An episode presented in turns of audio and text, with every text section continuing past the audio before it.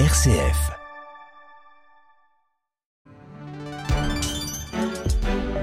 Bel après-midi à tous à l'écoute de RCF, il est 13h. Voici les infos avec Radio Vatican.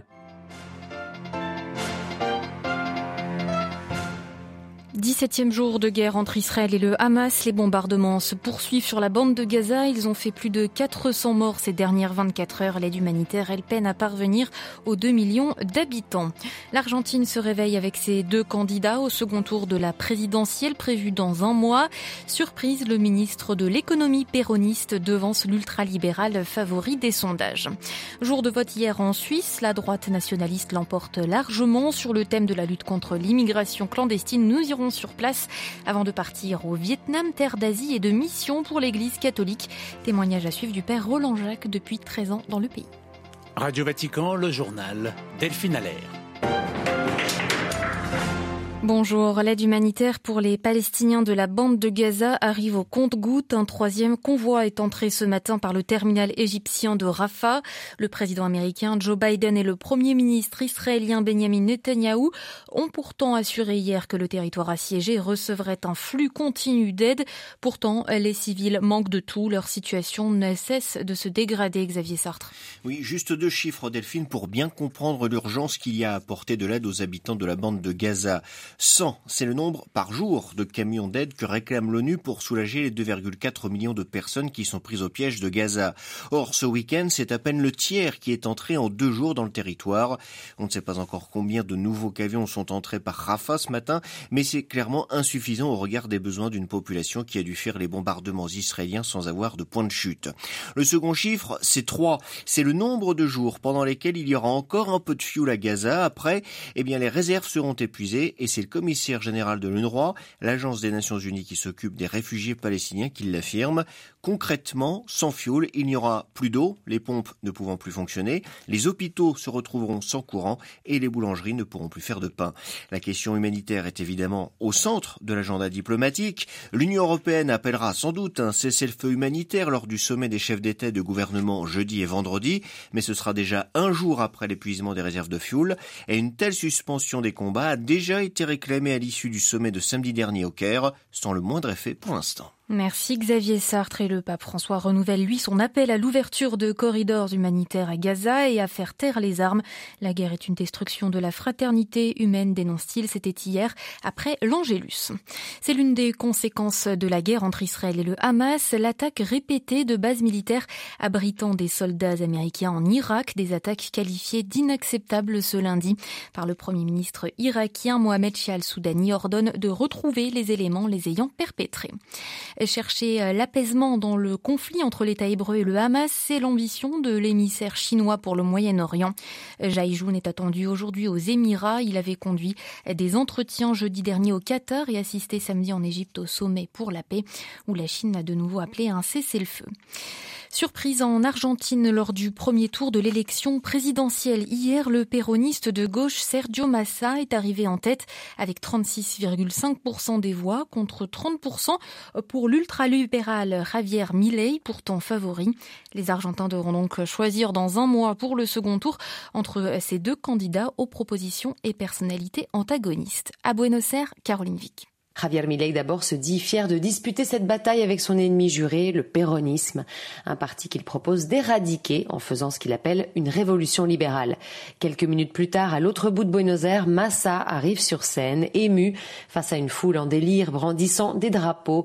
Sur un écran géant derrière lui, le mot gracias, merci. Actuel ministre de l'économie et en partie responsable de la crise dont souffrent les Argentins, il se montre reconnaissant et mise sur l'union. Il scande à la foule, sachez que comme président, je ne vous décevrai pas. En dehors des militants, les Argentins ont été plutôt surpris de voir arriver en tête Massa, qui n'était pas le favori des sondages, mais il a su dans la campagne montrer un profil présidentiel, contourner les critiques sur sa gestion en tant que ministre en prenant une distance avec le président actuel très impopulaire.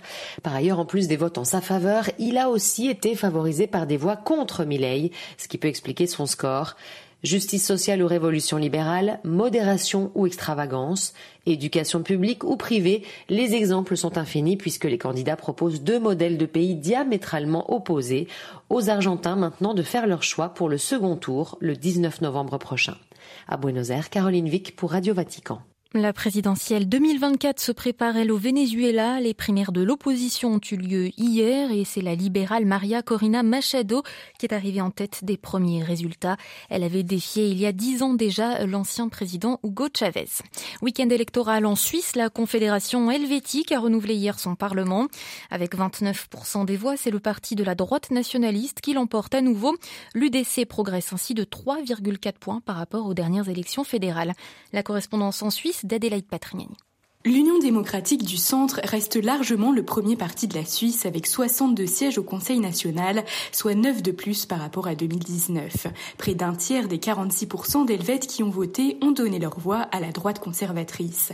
Le Parti socialiste arrive derrière, mais sa progression est moins notable, un seul siège supplémentaire. Son coprésident Cédric Vermut s'est dit inquiet du glissement à droite du Parlement. Forte déception et inquiétude aussi dans les rangs des écologistes, grands perdants de ce scrutin, avec moins moins de 10% des voix et 11 sièges en moins au national.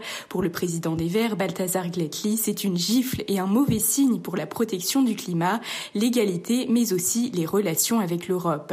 L'UDC est en effet farouchement anti-européen, anti-immigration aussi, ça hantise une Suisse à 10 millions d'habitants, alors que le cap des 9 millions sera bientôt franchi. Le président de la droite conservatrice, Marco Chiesa, a rappelé dimanche soir ses priorités. Sous la coupole du Palais fédéral, ses députés débattront d'abord de l'immigration illégale et d'un approvisionnement énergétique sûr. À Sion, en Suisse, Adélaïde Patrignani pour Radio Vatican. Elle est journaliste russo-américaine et restera en prison jusqu'au 5 décembre. Ainsi en a décidé un tribunal russe ce lundi. Arrêtée la semaine dernière en tant qu'agent étranger, Alsou Kourmacheva devient la seconde reporter de nationalité américaine détenue en Russie. Elle travaille pour le média américain Radio Free Europe Radio Liberty. Pic de tension dans le Caucase du Sud avec cette journée d'exercice militaire azéro-turc ce lundi tout près de la frontière avec l'Arménie. 3000 soldats sont déployés.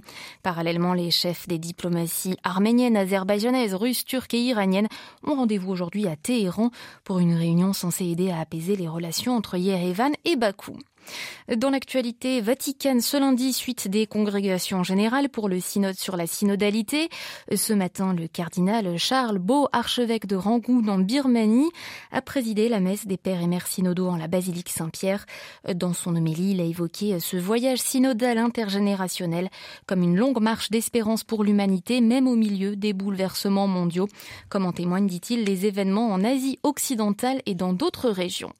On reste en Asie, précisément au Vietnam, terre de mission pour l'Église catholique. Dans son message pour la 97e journée missionnaire mondiale hier, le pape rappelle l'importance de partir comme les disciples d'Emmaüs avec des cœurs brûlants, les pieds en marche pour annoncer l'Évangile. C'est la mission que s'attache à poursuivre le père Roland Jacques, oblat de Marie Immaculée. Il est parti en 2010 au Vietnam pour épauler ces jeunes communautés oblates.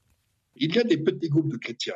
Nous les visitons et nous travaillons avec des jeunes, nous réunissons des jeunes et euh, ces communautés, dans la mesure où elles deviennent davantage vivantes, avec leur petite chapelle, on anime une chorale, ça attire les gens, des gens qui sont perdus, parce que lorsqu'on est déchristianisé au Vietnam, on n'a pas grand-chose à quoi se rattacher. Ces gens ne se sentent pas du tout bouddhistes, ni attirés par le bouddhisme. Ils ne se sentent pas euh, communistes, comme si c'était une religion, et donc euh, on attire les jeunes qui perdent l'idéal, qui perdent leur avenir, s'il y a un groupe de jeunes chrétiens vivants, il va attirer les copains et les copines et les amis des, les amis des amis, et cela fait boule de neige. Ce n'est pas massif, mais c'est un travail de longue haleine. Des propos recueillis par Xavier Sartre. Asie toujours, la décision est tombée ce lundi. L'ancien premier ministre pakistanais Imran Khan est inculpé pour divulgation de documents classifiés. L'affaire concerne un câble diplomatique de l'ambassadeur du Pakistan aux États-Unis qu'Imran Khan a présenté comme la preuve d'un complot américain contre lui. Affirmation démentie par États-Unis et armée pakistanaise. L'économie, rien que l'économie, le plaidoyer du premier ministre japonais sans embâche ce lundi. Fumio Kishida promet des réductions d'impôts dans le cadre d'un nouveau plan de relance économique. Il espère ainsi endiguer, endiguer la chute de sa popularité. Des élections internes à son parti des libéraux démocrates sont prévues l'année prochaine.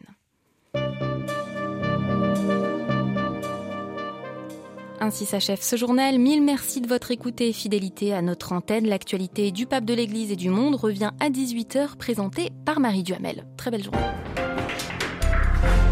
Le journal du Radio Vatican est présenté par Delphine Allaire. Vous êtes sur RCF, il est 13h10.